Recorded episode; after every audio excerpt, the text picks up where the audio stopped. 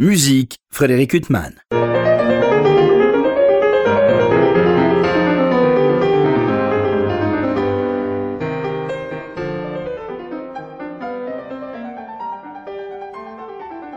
Bonjour, j'ai le plaisir de vous retrouver pour un nouvel entretien. Aujourd'hui, j'ai l'immense plaisir de recevoir Bernard Fournier. Bernard Fournier, bonjour. Bonjour Frédéric Huchman, merci de me recevoir. Mais non, c'est moi qui suis très heureux. Alors, je ne sais pas comment je vous présente, parce que vous avez euh, écrit euh, des ouvrages phares, euh, d'immenses volumes consacrés au quatuor, des ouvrages essentiels euh, font partie maintenant de la bibliothèque, comme on dit, de, tout amoureux, tout honnête homme, tout amoureux du, du quatuor. Là vient de paraître euh, un ouvrage chez Buchet-Chassel à l'écoute des quatuors de Beethoven. Alors, euh, je ne peux pas vous présenter comme musicologue, en même temps, vous êtes musicologue, mais vous n'êtes pas musicologue de formation. Non, non, je suis ingénieur en formation, mais et en fait, par goût, j'aurais voulu être littéraire, mais mes parents m'ont poussé voie, dans la voie scientifique, donc j'ai fait une école d'ingénieur, mais j'ai travaillé pendant 30 ans chez IBM. Mais euh, IBM, c'est un peu comme l'Institut du tabac euh, pour, euh, les étudiants. Donc j'y étais euh, à mes heures à IBM.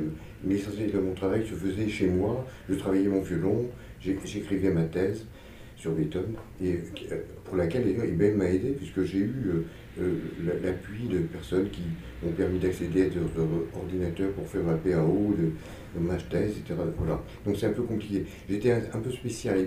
À IBM, on m'appelait, j'étais ingénieur, commercial, on m'appelait le, le, violon- le violoniste à IBM. Parce qu'à l'époque, IBM avait, avait de gros moyens financiers, et le comité d'entreprise organisait des concerts deux fois par an. Comme j'étais violoniste, on jouait euh, salle Cortot, quand pas rien, euh, deux fois par an, et on- j'y ai joué euh, des tas de voitures de Beethoven notamment. Alors, une histoire euh, que je ne connaissais pas euh, qui permet d'introduire cet ouvrage. Alors, c'est à cause de vous ou grâce à vous, je ne sais pas comment on dit, Bernard Fournier, ça fait 15 jours que je n'écoute que des quatuors de Beethoven. Je suis hanté par les quatuors de Beethoven. Je mange Beethoven, euh, ces quatuors du matin au soir, parce que votre livre, c'est absolument euh, une merveille. Euh, pour ceux qui aiment les quatuors de Beethoven, c'est une manière de les aimer encore plus. Pour ceux qui ne les connaissent pas, c'est une manière de pénétrer dans cet univers, une sorte de guide d'écoute. Et puis, euh, bah, les autres, je sais pas. Il y a ceux qui les connaissent et qui les aiment et ceux qui les connaissent pas, parce que je sais pas, à part ça, quelle population peut exister, Bernard Fournier. Ah. Vous connaissez des gens qui n'aiment pas l'équateur de Beethoven Et je- Il y en a peut-être, mais je ne les fréquente pas. Alors, voilà, donc pour moi, la population. ceux, ceux que je connais qui, ne- n'aiment pas voitures de Beethoven, je passe mon temps à les convaincre de les aimer. Oui, oui, parce que, encore une fois, la population, elle se sépare entre ceux qui les connaissent pas encore et ceux qui les aiment. Alors, votre livre, c'est extraordinaire. C'est une- il y a une introduction, bien sûr, dans ce- cet univers. Et puis, euh, chaque quatuor est analysé par rapport à ces groupes, ces fameux groupes de quatuors, d'ailleurs, que vous remettez un peu en question dans ce livre, parce que, bien sûr, quand on parle Beethoven, on est habitué à parler de ces fameuses trois périodes, euh, et qu'on retrouve aussi dans les quatuors. Mais vous dites vous-même que c'est pas si simple que ça, et que dès les premiers quatuors de l'opus 18, on va trouver euh, non seulement le génie de Beethoven, mais des choses qui vont préfigurer euh, les périodes ultérieures. Tout à fait. Je pense que les, les manières, c'est quand même un guide assez utile, parce qu'effectivement, surtout, pour les quatuors, parce que ça, permet de bien diviser le type de style de Beethoven, mais c'est insuffisant, à la fois parce que dans chaque période, on trouve des, soit des avancées vers le futur, soit des, reculs. Dans les derniers, il y a des passages tellement euh, clairs et transparents qu'on imagine que ça peut être écrit euh, par un, un de l'école classique. Donc on, peut penser à, à l'opus 18. Je me rappelle un jour un, un concert, euh, quand j'étais jeune, adolescent, j'allais souvent au concert écouter, le quatuor hongrois qui donnait l'intégrale des quatuors de Beethoven à Gaveau. On peut d'ailleurs très facilement se procurer euh, son intégrale des quatuors Ah oui, oui, oui, euh, encore, qui raye encore sur le Oui, c'est vrai, ils l'ont fait deux fois, je crois, l'intégrale. Donc moi, c'était, euh, j'ai connu dans, les années 55, voilà. Et donc, il- il- c'est l'intégrale, et après chaque, euh, chacun des trois quatuors du jour, il y avait un bis. Et un jour, il bis, et puis je ne reconnais pas tout à fait le quatuor, et ça me paraissait un quatuor euh, de jeunesse, un, de plus 18. Et en fait, c'était le, le, le, le presto le plus 130, un, un mouvement extrêmement pétillant, dans lequel il y a évidemment euh, déjà des choses très très euh, liées à, la dernière manière, mais il y avait une légèreté qui était tout à fait envisageable dans le, l'opus 18. Donc c'est pas effectivement pas si simple. Alors, j'ai interviewé récemment Raphaël Merlin, violoncelliste du Quatuor Eben, qui vient de faire paraître une nouvelle intégrale, enfin une intégrale des Quatuors de Beethoven. Je lui demandais, mais pour quelqu'un qui ne connaît pas euh, cet univers des Quatuors de Beethoven, par lequel vous pourriez suggérer de commencer, il me disait le septième. Je ah lis ben, votre livre et vous dites la même ah, chose. Absolument. Parce que le septième, il y a un côté, pourtant c'est le plus long, donc il faut de la patience pour l'écouter, mais, mais il est tout de suite séduisant, parce qu'il commence par un thème euh, très lyrique. Euh, et puis il y, a une espèce de euh, dès le début, on, part du violoncelle, on monte au point violon, donc une ascension prodigieuse qui vous, capte tout de suite. D'ailleurs, c'est tout à fait étonnant, voiture, c'est qu'on se dit, oh là là, on arrive très vite à une culmination, c'est tellement beau cette culmination, et que Beethoven est toujours tendu vers le haut, on se dit, il est allé tellement haut maintenant qu'il ne pourra pas aller plus loin. Et bien en fait, dans ce premier mouvement, qui repose sur ce thème magnifique euh, qui, va se, dérouler pendant, euh, euh, je ne sais pas, 30 secondes peut-être, eh bien cette exposition de thème reprise trois fois, puisque il y a, l'exposition, le développement, la réexposition et la coda. Et chaque fois, c'est encore plus intense et plus puissant et plus culminatif. Donc, Beethoven est un compositeur qui se pose des défis.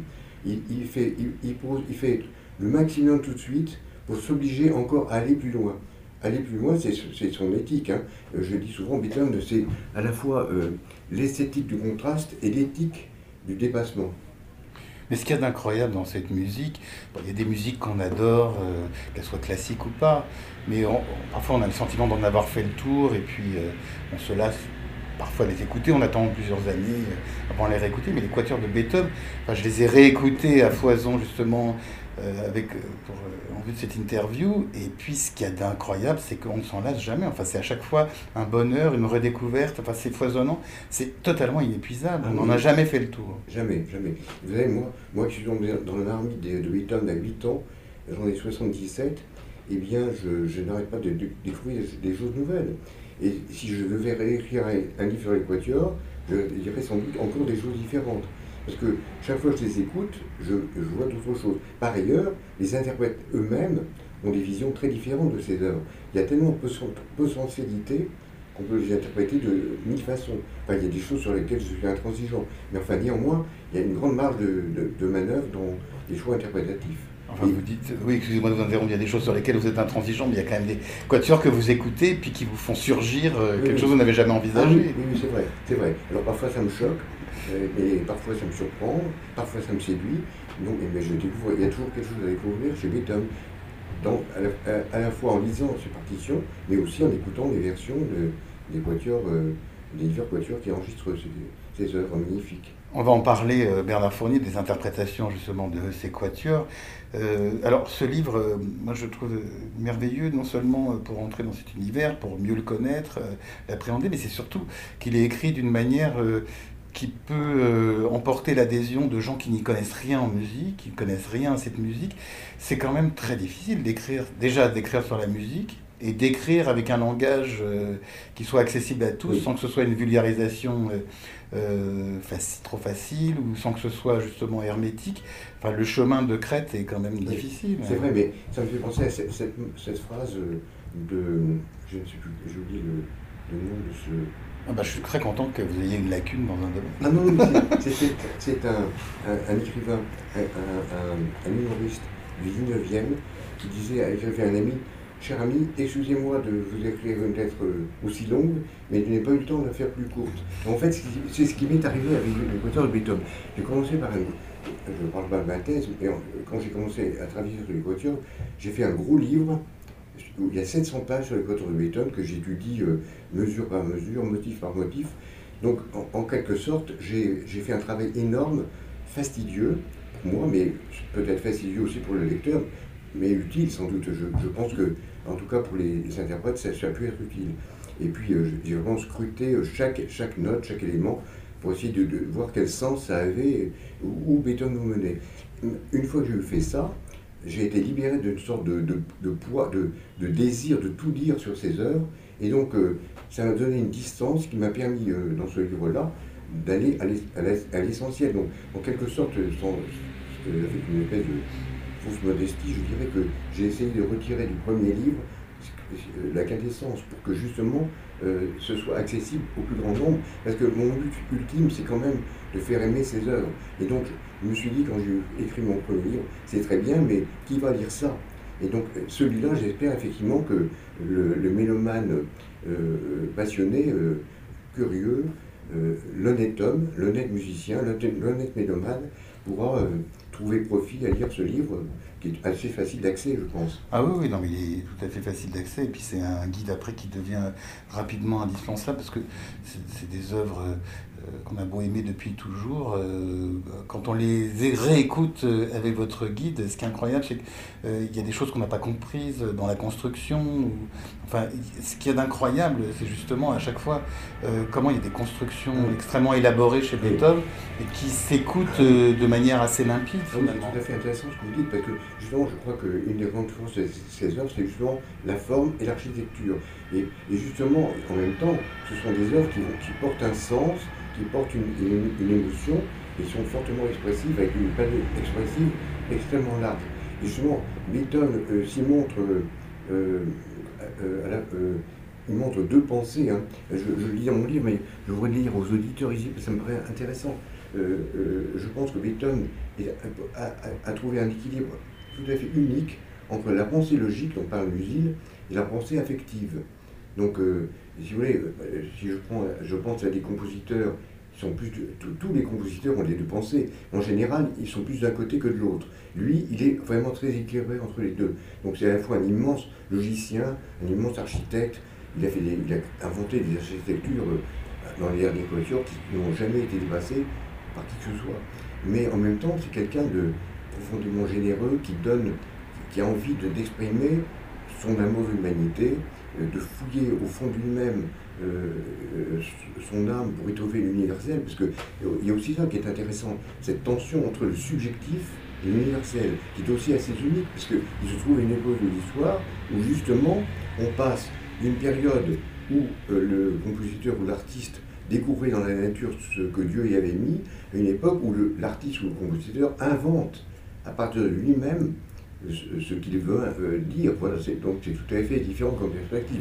Donc ces deux pensées euh, s'équilibrent très bien chez Beethoven, comme l'universalité et la subjectivité, et ces deux pensées logiques et euh, affectives. Alors j'ai tiré ça de Musil qui en parle, et il prend cette comparaison qui éclairera l'auditeur.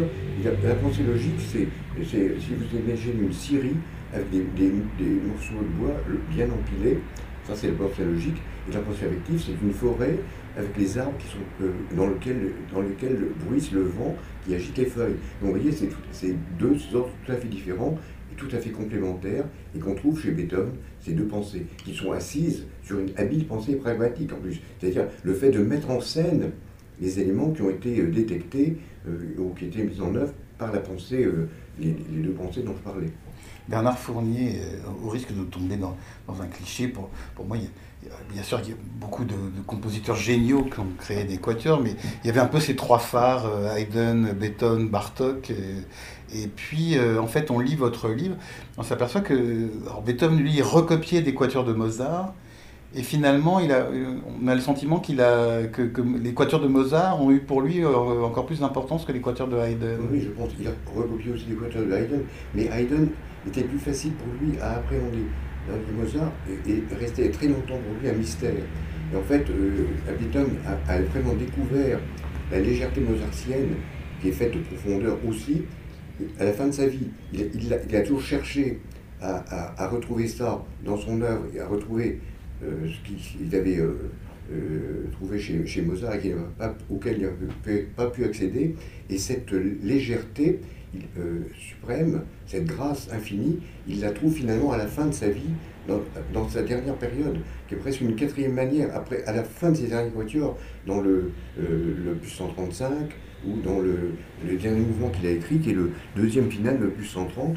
Oui, alors juste une parenthèse pour les, pour les auditeurs qui ne connaissent pas justement ah cette histoire de l'opus 130 qui est le 13e quatuor.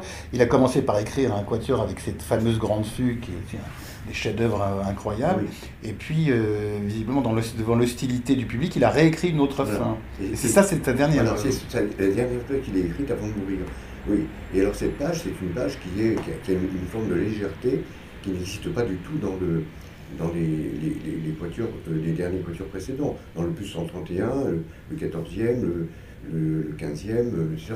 Donc c'est tout à fait différent, comme style. Le 16e a, introduit une, nouvelle dimension esthétique qui, qui sera d'ailleurs très intéressante pour la postmodernité. Donc il s'intéresse aux fragments, à, l'ellipse, à des choses, à des choses tout à fait euh, qu'on ne trouve pas spécialement dans ces, dans ces quatuors, qui sont plutôt les quatuors dans lesquels il cherche à exprimer le tout de l'être. Là, il est beaucoup plus dans euh, la litote. Donc c'est tout à fait, euh, différent comme pied d'écriture. Donc il, acquiert une nouvelle légèreté, mais c'est une, légèreté d'après la gravité, qui vient avec l'assomption de la gravité.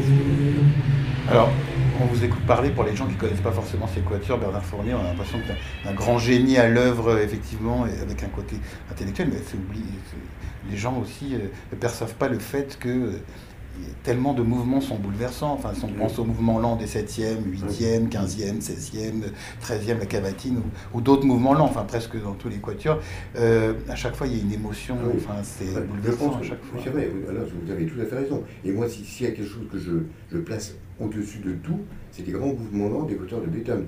Celui du 7e, en effet, le, mesto, mais qui est très, euh, très pathétique, mais celui du 15e, qui est un mouvement métaphysique celui du 16e, qui est aussi euh, le Lento Asai, qui, est un, qui nous emmène au Nirvana, et c'était, et, ou alors celui du 12e qui creuse dans les profondeurs de l'être.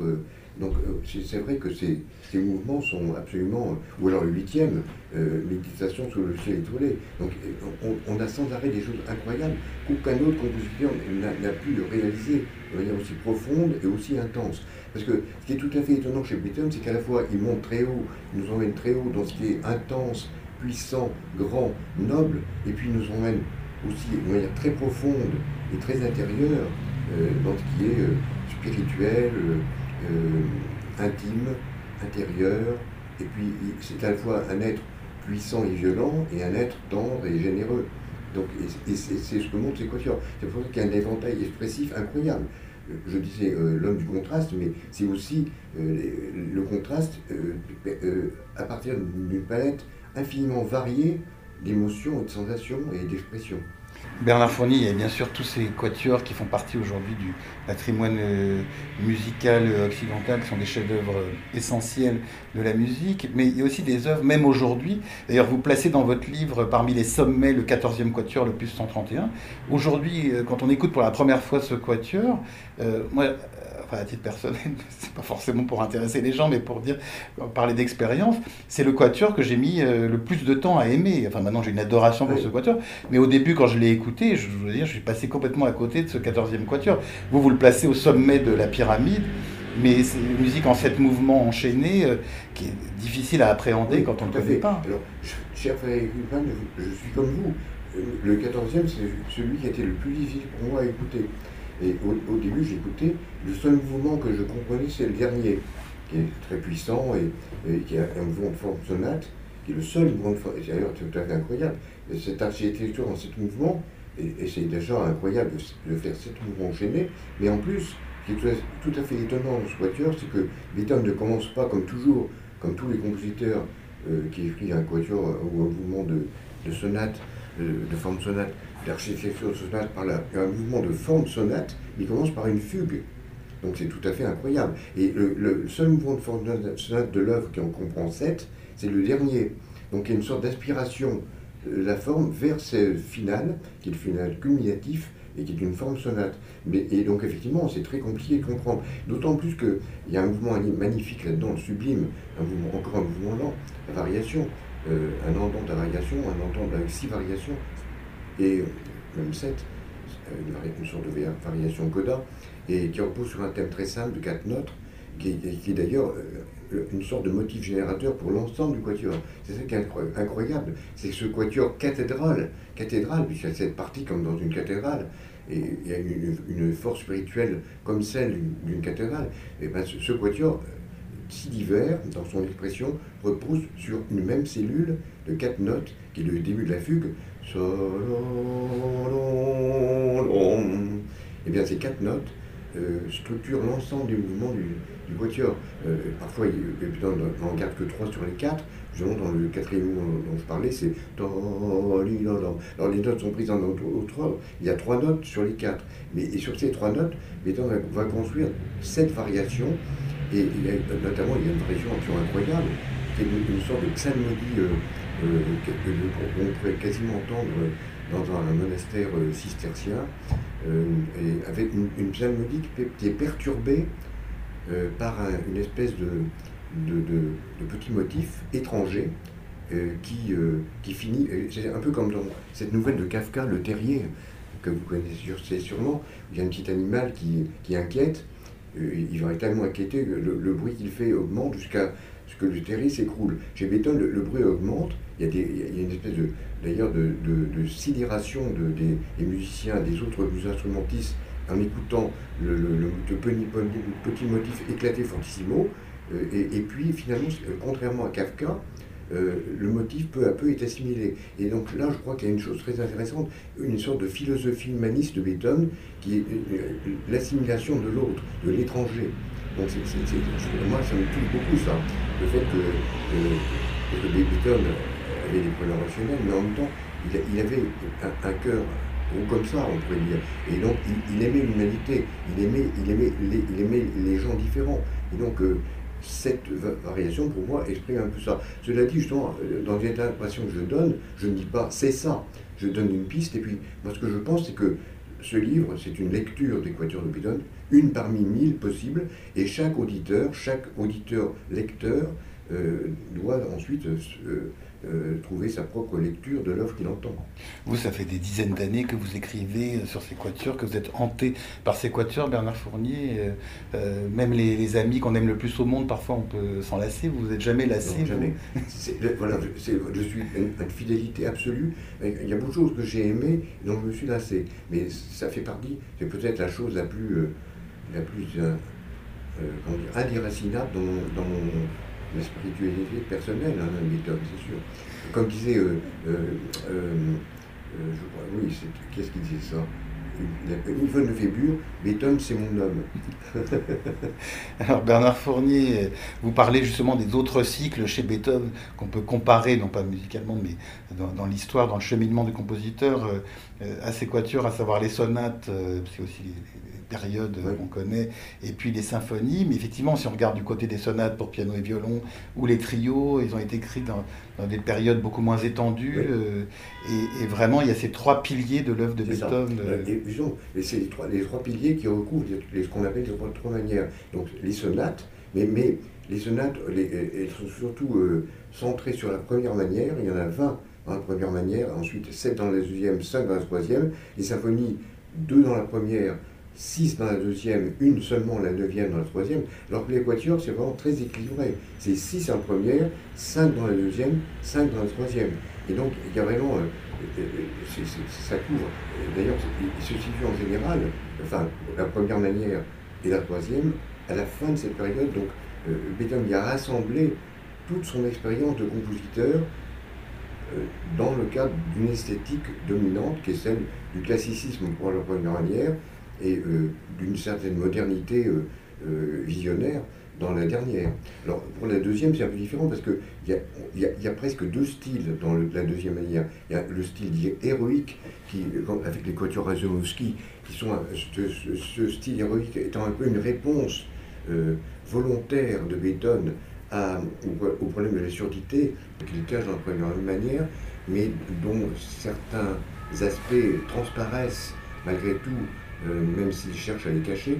Et puis ensuite, euh, en 1802, il écrit ce fameux testament Neustadt où il révèle la surdité et où il dit qu'il a, pensé mettre fin à ses jours, mais qu'il il, ne pouvait pas quitter ce monde avant d'avoir donné tout ce qu'il sentait germer en lui. Et donc il a décidé de se battre contre la surdité et de s'affirmer comme compositeur sourd. Et donc il écrit en marge du, 9e quatuor, Razumovsky, le, troisième Razumowski, ne cache, ne cache plus désormais ta surdité, même dans tes œuvres. Et donc, c'est en fait euh, cette, période héroïque, je les trois quatuors Razumowski, c'est des quatuors qui ont une force symphonique, une grandeur héroïque. Donc c'est la première partie du de la deuxième manière, style héroïque. Et puis ensuite, dans ces, par exemple, le dixième quatuor d'Hilaire, on va trouver un, tout autre type d'esthétique, beaucoup moins héroïque, euh, plus lyrique. Donc, euh, cela dit, avec, avec celui d'après, parce que justement, euh, il y a aussi des choses tout à fait étonnantes, que quand Beethoven compose deux œuvres successives, ça pourrait être vraiment le, blanc et le noir. Donc le, dixième, le onzième, c'est très intéressant pour ça. Parce qu'il y en a un qui séduit, qui est lyrique, qui, et l'autre qui empoigne et qui terrorise. Et il y en a un qui est donc lyrique, avec des, éclats dramatiques, mais il est quand même profondément lyrique, et l'autre qui est euh, une œuvre sombre et dramatique d'un bout à l'autre. Donc c'est vraiment deux univers différents, comme la cinquième et la sixième symphonie, composées presque en même temps, c'est deux univers euh, esthétiques totalement différents. Oui, on a l'impression à vous lire d'ailleurs que souvent il écrit un quatuor contre le précédent. Il écrit le quatorzième contre le treizième. Euh, ah là, vous disiez effectivement le onzième contre le dixième. Enfin, ce qui est extraordinaire dans ces œuvres, euh, encore une fois inépuisables, c'est euh, le génie euh, à l'œuvre, expérimentateur, expérimental, et tout ça donne des chefs-d'œuvre bouleversants. Alors, on a coutume de dire que justement, tous ces chefs-d'œuvre, ils ont un peu tétanisé les successeurs de Beethoven, les, Brahms, Schumann et compagnie. Mais, mais d'ailleurs, vous le dites dans, dans ce livre, je, l'apprends à cette occasion, que Beethoven, lui, il a quand même attendu l'âge de 28 ans pour écrire ses premiers quatuors. C'est ça. Mais en fait, il, il s'était essayé au mais il a fait des petites pièces, des transcriptions, il a fait des essais, il a recopié des pages de, Mozart et de Haydn, mais il n'a pas vraiment. Le premier quatuor qu'il a écrit, c'est très tard, hein, c'est 1798. Il a fait, son quatuor euh, numéro 1, il, avait fait un premier essai qu'il qu'il a totalement refondu en 1798, et donc c'est très tard, 28 ans, donc euh, pour commencer vraiment à écrire un véritable quatuor. Avant, il a écrit des essais ils sont d'ailleurs euh, dans son catalogue, pas des numéros de plus, des WOO, Werke Ono Opus Zal, donc les œuvres sont numéro de plus, qui n'est pas reconnu comme tel, mais qui existent, qui sont des travaux d'apprentissage. Et puis, vous parliez de Brahms, ben, Brahms lui-même, il a écrit 20 quatuors qu'il a euh, euh, éliminés avant de publier son premier quatuor, Opus 51. Donc, le quatuor est, est une. Justement, mais parce que déjà, Beethoven était très impressionné par le niveau auquel était arrivé Haydn et Mozart. Euh, il, faut dire qu'en dehors de Haydn et Mozart, il y avait des, centaines de compositeurs qui avaient euh, écrit des quatuors euh, à cette époque-là, au fin du 8e, mais ces deux-là surnageaient tellement qu'ils impressionnaient évidemment les successeurs. Et Beethoven a longuement hésité avant de s'y mettre. Et après lui, effectivement, Brahms a, beaucoup hésité aussi avant de s'y mettre. Et d'ailleurs, Brahms disait euh, c'est très difficile d'écrire quand on entend c'est pas de géant derrière vous. Donc c'est tout à fait ça. Alors cela dit, vous avez dit, euh, il a tétanisé la, postérité, il l'a tétanisé, mais il l'a aussi inspiré. Beaucoup de compositeurs ont écrit euh, en se référant à ces modèles, en essayant de les dépasser. À mon avis, ils n'ont jamais réussi, mais enfin, ils ont été guidés par Beethoven. Mais certains d'entre eux, peu nombreux d'ailleurs, ont, eu aussi une espèce de rejet total de Beethoven, notamment Cage, euh, bien sûr, qui a dit que, que euh, Oussati déjà, qui a dit que Beethoven avait bloqué euh, l'histoire de la musique pour 150 ans.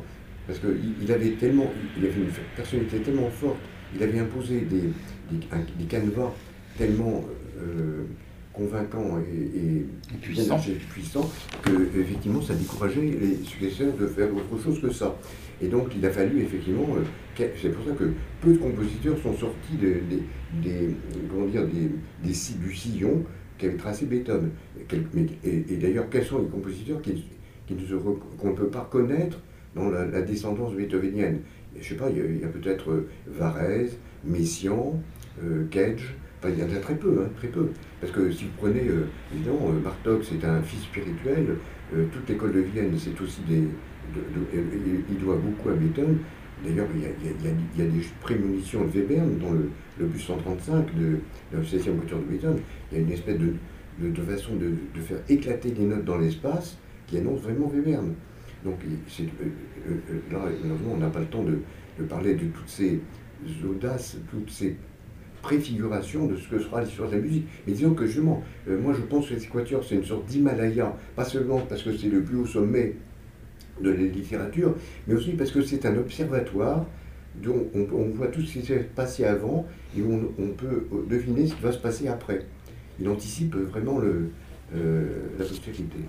Alors ce livre qu'on évoque aujourd'hui, Bernard Fournier, à l'écoute des quatuors de Beethoven, il vient de paraître pour euh, les éditions Buchet-Chastel. Vous aviez fait paraître avant un livre euh, essentiel aussi, Le génie de Beethoven, dans la collection Les chemins de la musique chez Fayard. Et en évoquant les quatuors de Beethoven, vous aviez cité une interprétation qui était le Quartetto Italiano. Là, vous ne suggérez pas d'interprétation pour, pour les personnes qui n'ont jamais euh, écouté de quatuor de Beethoven ou qui veulent acheter euh, des intégrales des quatuors de Beethoven. Alors, ça manque pas euh, entre les Berg, les Amadeus, les Borodine. vous, évoquiez le quatuor hongrois, le quatuor Weg, les Juilliard, les Quartetto Italiano. Enfin, je voudrais fâcher personne. Budapest, Budapest. Enfin, les grandes intégrales ne manquent pas. Vous, c'est en fonction du quatuor, en fonction de votre humeur, que vous allez écouter telle ou telle interprétation. Non, en fait, c'est compliqué. En fait, j'ai un petit fait pour les Italianos pour deux raisons. Parce qu'ils ont un son absolument sublime.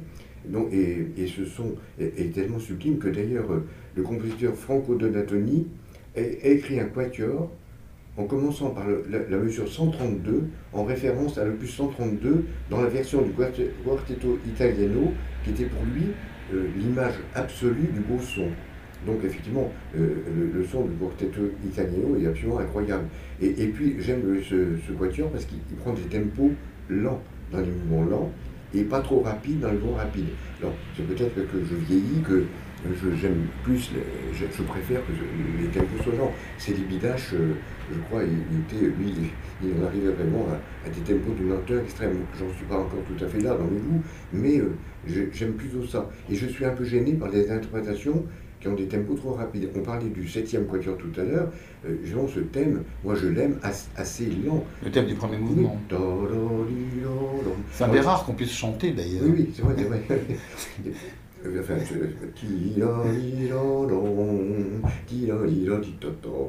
oui, bah c'est un des plus mélodiques, voilà, voilà. mais les plus faciles à chanter. Si on, si on joue trop vite ça, ça devient effrayant. Ça, on, on, on, on bouffe les notes, là, on les, on les avale toutes crues. Et, et, surtout, si on prend un tempo trop rapide, il y a dans, dans la suite du mouvement des passages a euh, ce mouvement, ce quatuor, je, l'ai surnommé le vent c'est un quatuor qui va toujours vers, l'avant. On a l'impression d'un marcheur qui, euh, euh, parcourt des paysages escarpés et qui s'arrête de temps en temps pour contempler le paysage parcouru. Et donc, y a dans, l'écriture du premier mouvement, notamment, il y a des moments où on, a des, des, résonances d'accords qui vont de l'extrême aigu à l'extrême grave, et donc c'est déjà c'est aussi un peu du Webern. Donc s'il y a des couches sonores qui se répondent, et si on joue trop vite, on ne comprend rien à ça. Donc si vous voulez, je crois qu'il y a une, exigence de lisibilité qui fait que les tempos rapides, évidemment ça fait très plaisir aux interprètes qui ont les moyens de le faire, euh, c'est souvent euh, un peu une trahison pour la musique qu'on a envie d'entendre, parce qu'il faut quand même articuler chaque note, et que chaque note soit, soit compréhensible dans son contexte. Donc, en gros, voilà une des raisons pour lesquelles j'aime les italianos, c'est pour ça. Mais cela dit, je leur fais des critiques. Hein. Donc, en fait, il n'y a pas de quatuor, il n'y a pas un quatuor que j'aime d'un bout à l'autre dans telle ou telle version. Parce que j'ai ma, version rêvée, elle est faite d'un petit morceau de celui-ci, d'un petit morceau de celui-là, donc c'est très compliqué. Cela dit, je vous pose la question de l'interprétation, je dis Italiano, c'est très bien, malgré quelques défauts, notamment à des... Alors j'en parle parce que c'est très important pour comprendre l'esprit de Beethoven. Beethoven a un peu un tic euh, d'écriture dans sa façon d'envisager les nuances d'intensité. Il y a une chose qu'il aime beaucoup, c'est le crescendo, c'est le piano crescendo, euh, piano subito. Donc on monte jusqu'à forte quasiment, et on revient piano subito. Et, alors, euh, comme le dit Barenboim, avec qui je suis tout à fait d'accord, et comme l'exécute le quatuor du Budapest dans ses, euh, intégrales, il faut vraiment aller jusqu'au bout du crescendo, stopper et aller directement au piano. Et certains interprètes font un petit diminuendo pour revenir au piano. Et à mon avis, c'est une grave erreur. Et justement, les italianos que j'aime beaucoup ont tendance un peu à faire ça parce qu'ils ne jouent pas le, disons, ils jouent pas totalement le, le côté rupture violente qui est quand même un élément euh, assez important de l'esthétique de Beethoven. Donc il y a des, des qui sont plus euh, respectueux de cet aspect-là euh, de, Beethoven. Alors parmi les intégrales récentes, moi je sais qu'il y en a deux que je trouve très belles, celle du quatuor Eben et celle du quatuor Belchea. Voilà. Mais parmi les anciennes, effectivement, j'aime beaucoup, évidemment, j'ai parlé des Italiano, J'aime beaucoup les Hongrois, c'est très différent parce que les Hongrois jouent assez vite. J'aime aussi euh, les Vègues, mais les Vègues, alors eux jouent très lentement. J'aime beaucoup chez les Vègues le, scherzo, enfin l'allegretto du 8e quatuor, qui est un mouvement qu'on joue généralement très vite et que joue lentement. Et ça, donne un caractère très différent, un caractère